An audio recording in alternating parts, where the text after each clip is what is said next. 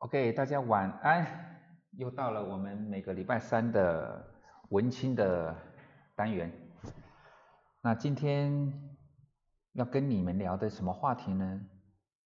是小巴拉指明指定一定要跟叔叔阿姨们聊的事情，就是红包。现在是不是快要到农历过年啦？那各位叔叔阿姨们呢，也开始要准备包红包了，对不对？那我不知道对各位来讲，包红包这件事情，小巴拉为什么要我一定要跟各位聊呢？因为他发现小巴拉。他不是发现哦，他现在来讲，那个叫做本来就该知道的事情，就是各位啊，你包红包给孩子，或者是其他的亲戚长辈朋友们包包红包给你的孩子的时候，请问一下，那个红包是孩子的还是你的？最终那个钱会归谁呢？我们讲说一般正常状况嘛。一般正常状况就是说，哦，爸爸妈妈哎年夜饭，然后呢把红包给了孩子之后呢，孩子呢如果快一点呢，就是过个水，那个钱就要还给妈妈了嘛，因为这个要帮他交学费嘛。那晚一点呢，就是睡一觉起来之后来讲，钱还是要还给妈妈嘛，因为妈妈要帮你去交学费嘛，对不对？在我们家不是这样，小巴拉从小，当然你说太小的时候来讲，当然就不讨论。当他知道有钱这个东西，当他知道他有在领红包这个事情的时候，红包就是他的了。红包就是他的，也就是说，今天不管是我包了红包给小巴拉，还是其他的亲戚长辈们包红包给小巴拉。无论你包多还是包少，红包里面的所有的钱都归小巴拉。所谓的多归小巴拉的意思，并不是代表是说哦，给他放一个晚上，或是放一个年假结束之后就回归国库哦，没有哦，归他就是他的。所以小巴拉他会有个有一个有一个邮局的账户，而这个部分。并不是说好像哦，拿给妈妈，拿给爸爸，爸爸帮你去存起来，不是。从很早很早之前，小巴拉都会是说，爸爸记得要帮我把钱存起来。我说 OK 好啊，我还会跟他开玩笑，是说你确定过年的时候你不留一点点钱在身上，你要买买吗？他说哦不用，因为他平常有零用钱，他一个月有三百块的零用钱，他有他有他有省下来，他如果过年的时候他要买一些他想买的东西。他就可以花他的零用钱，各位听出来了吗？如果有小巴拉他自己想买的东西，他可以花他的零用钱。我不知道对各位来讲话是不是只要小孩子在长大的成长过程中，他们买什么东西好像钱都都是都是你要出，所以红包的钱包给他你要拿回来，因为他还要不管是交学费啦、补习费啦、注册啦或者其他的一些费用。你会觉得好像嗯，因为都是爸爸妈妈出钱，所以说这个钱包过去过个水，你赶快缴回国库。但是我不会这样子，我我先用不同的，因为像我这个论点，各位不不要说你们了，我的同事前以前在工作的时候的同事们、朋友们，包括我南部的亲戚们，没有一个人认同我的这个价值观，每个人都认为说啊，Tony 你讲这个东西跟就是妖孽邪说。红包给了孩子，然后不能要回来，这个是对一般父母来讲的话，父母不太能接受。他们认为是说，我又不是把你的钱拿回来自己拿去吃喝玩乐，我放在你身上才会叫吃喝玩乐吧？那我拿回来我是要做更有用的用途，所以红包过去就一定要回来，除非他年纪大了，譬如是说可能到国国中了，甚至到高中，那个钱你才会不好意思要回来。那在国小来讲，你会觉得说啊，这个红包你要把它拿回来之类的。但是我从很早很早之前，小巴从幼儿园开始知道这些事情之后，我红包就不会拿回来。我相信对各位来讲，你一定可以认同，你辛辛苦苦工作了一年，老板呢委委屈屈的给你一个红包，对不对？这个红包它就是年终奖金嘛，那个红包不就叫年终奖金吗？可以要回来吗？各位，你可不可以接受？老板包给你三个月的年终奖金，后来跟你要回来，你能不能接受？或者是说我把你这个钱要回来是帮你存，因为不是现在有所谓的百分之六自提那个所谓的保险嘛，对不对？劳退，我帮你，哦，我不是我我不是说把你那个钱拿回来缴回公司，不是不是，我把你那个三个月的年终奖金拿回来，我帮你存进去你那个劳退的基金账户里面，那还是你的啊，你要不要？你为什么不要？你不用回答我啊，你我知道你当然不要啊。你当然不要啊！你很干哎！现在广播可不可以可不可以讲讲讲这这么直白啊？我不确定呢，我不确定。但是我只想让各位知道，如果你的年终奖金，你并不希望你的老板基于帮你存钱的立场，把你的年终奖金扣下来。然后帮你存在你的劳退专户里面，你不想要这样的话，那红包你也不应该收回来啊，你也不应该收回来。就像我从小跟小爸的沟通的方式，就是当我礼物给他，这个是另外一个有异曲同工之妙的哦。很多人就是当你送了一个礼物给了孩子，但是送礼物给孩子的钱是你花的，我懂。不过你似乎觉得，因为是我花的钱，我买了个礼物送给我的孩子，那个玩具的使用权，其实你觉得好像还是在你身上了。你美其名是送给孩子，但是常常你会干涉，甚至会去指导，要求孩子该怎么玩那个玩具。譬如是说，你去你就是那个玩具。你借给谁呀？借他玩一下啊，跟他分享啊。你不要自己玩嘛，就一起玩。各位啊，各位啊，我送你一瓶酒，然后我叫你把酒拿出来跟大家分享。你觉得你会有什么观？你会有什么想法？如果我是这个样子，我送了你一瓶酒，我还要干涉你怎么去使用它，你会对我有什么想法？我知道跟朋友分享是一个还不错的价值观，但是对我来讲，我只要礼物送给了孩子，孩子他就有他充分的使用权，他想要自己玩就自己玩，他想要一起玩就一起玩，他想要借给别人玩他就借给别人玩，无论是什么方式，我都不可以干预他，我不可以讲说他就他想自己玩，他不想要借给那个有破坏他礼物、破坏他玩具惯性的小朋友玩。我没有那个，我我对我来讲，这个叫做偏执的价值观，是我不认为我有那个资格要求他该怎么去玩那个玩具，他要自己知道，他想要分享，他想要独享，那是他，但是我们希望他怎么样子，那是平常的教育，我们就应该给他，不是在那个当下，你给了他一个东西。然后要要求他分享，对我来讲，那你干脆不要给我。你给了我，还要要求我这样用，我不这样用，你还要骂我，那你干脆不要给了，是不是？同样的，红包也是一样啊。你红包给了我，然后不但不让我花，还要把钱全部拿回去，那我的态度就是说，那你要不要从小，各位？你要不要从小就给你的孩子一个价值观，就是红包里面其实是不会装钱的，红包只是一个红包，它只是为了讨个吉利、讨个喜气、求个旺旺、求个平安，它里面是从来都不会装钱的。你怎么不干脆从小就这么教育他，会不会舒服一点？那你既然给了他，我就会希望说，钱就是他的。那我的朋友们，他在这个。这个时候呢，通通意见相同，毫无意义，完全一个共识，就是说，通你这样不对啊，你这样子钱给了孩子之后，孩子会拿去乱花。然后我想是说，各位啊，爸爸们、妈妈们，为什么当钱给了孩子，你的孩子就会把钱拿去乱花？他为什么会去乱花？那个不是叫与生俱来的，那个是教育。当一个孩子有了钱，他就一定，各位听清楚了吗？他一定会拿去乱花，那个一定是怎么造成的？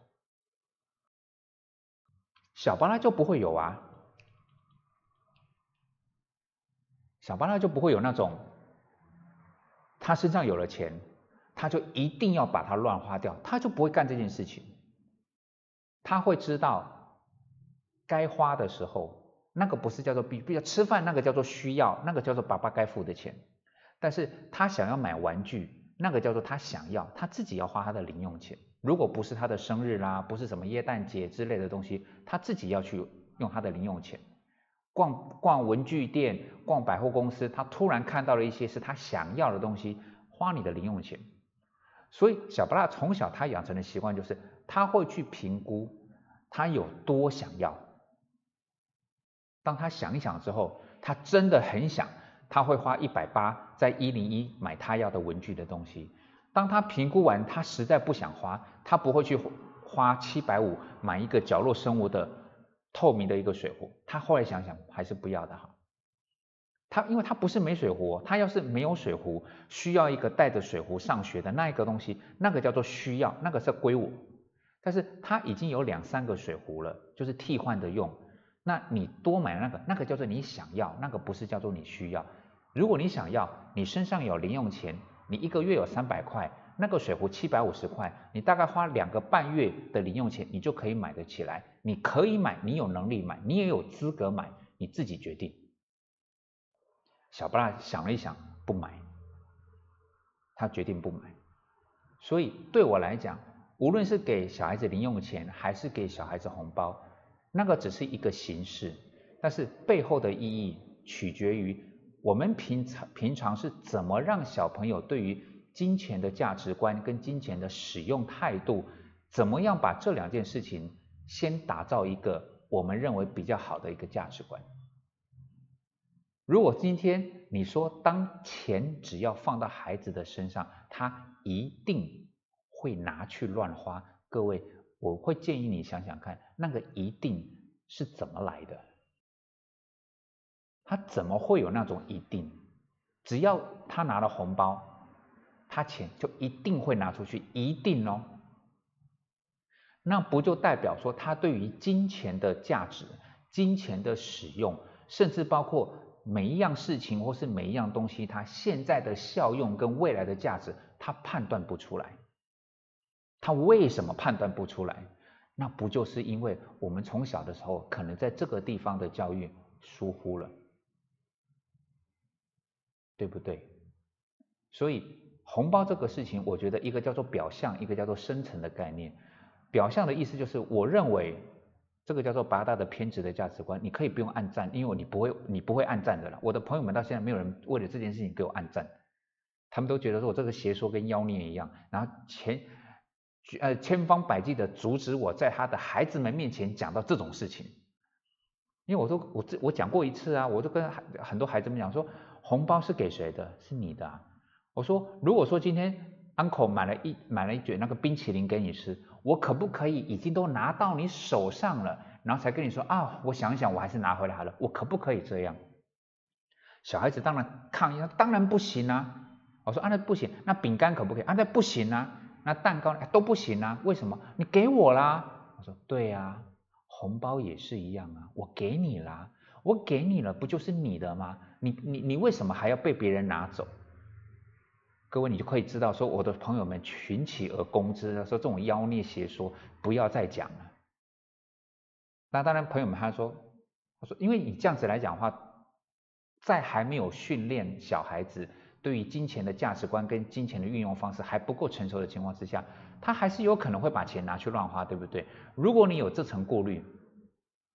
那你是不是应该考虑在发红包的时候，你就发发他一个你承担得了的价钱？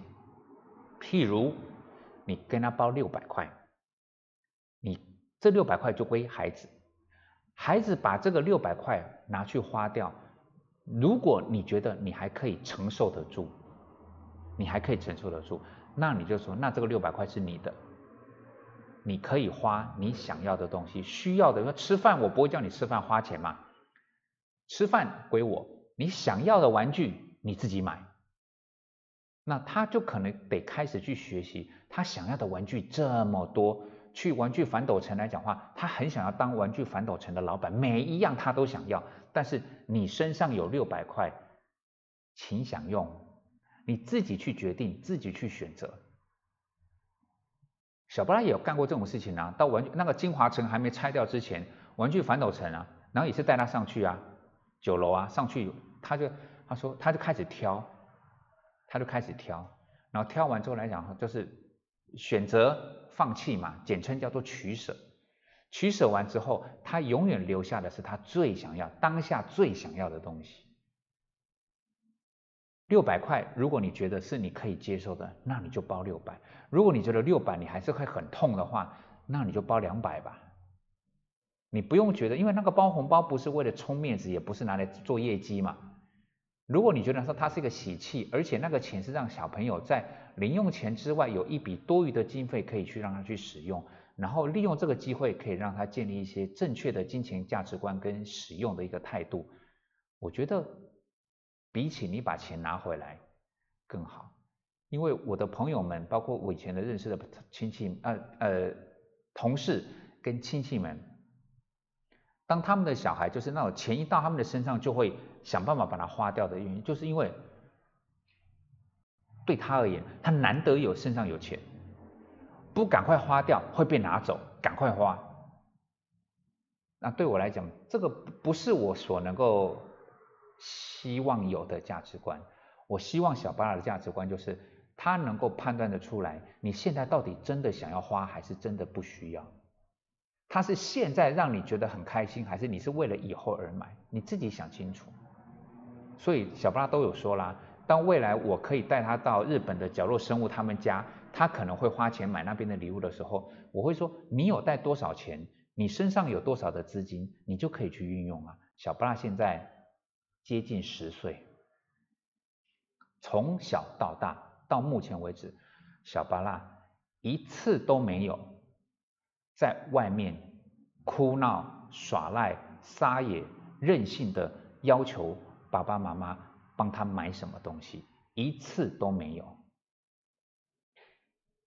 孩子不是生下来就是这样，他是需要时间，需要精神。需要你全心全意的在乎跟态度去教他，所以我常常会跟朋友讲说，机会教育缺的不是教育，缺的是机会。而机会之所以缺，不是它没有出现，而是大家没有把握。今天讲红包的这个部分，算是一个应景的一个聊天的一个话题，希望各位不要觉得好像感觉好像。把大家去分享邪说妖孽这种东西，但是我觉得各位可以思考思考一下，就是我们是不是很希望我们的孩子在未来，在金钱的不管是存还是花，怎么花，怎么判断，他能够有比较正确的一个方向跟原则，你才会比较安心，而不是说好像永远都在怕他把钱乱花掉，那这种担心。把它变成是从小的机会教育，去让他知道怎么去调整、控制跟取舍，会不会更好呢？这是我今天跟各位分享的。小布拉要求我一定要跟各位叔叔阿姨讲的，就是他的红包是他的哦，不会被爸爸妈妈拿去交学费哦。各位想一想吧。我知道这是邪说啦，因为到目前来讲，朋友都没有人要聊，都都没有人。对于这件事情认同我的一个都没有哦，你看这么多年来没有一个人认同我了，他们都会觉得是说，嗯，他们不反驳你，但是他们不接受这样子。不过各位想想看吧。OK，今天的分享到这边，祝各位晚安。那下个礼拜三我们要聊什么呢？我我们可以开始聊各位写信给我的东西喽，因为有些朋友们好像透过就是他们去搜寻嘛。搜寻就是超马巴拉剑巴拉的 FB，然后在上面呢就就用私讯的方式有留言，我说哦哦，有了一些问题，不管是亲子的、两性的、职场的，甚至跟家庭的这些东西，哎，有一些提问，哎，我觉得那个东西 也可以当做我们每个礼拜三故意聊的一一些内容，虽然不是发生在你身上，但是它可能也给各位一些想法跟念头哦。那我们从下个礼拜开始，如果有这些东西，一些意见问题的交换，我们就可以开始来玩喽。OK，今天到此为止，晚安，拜拜。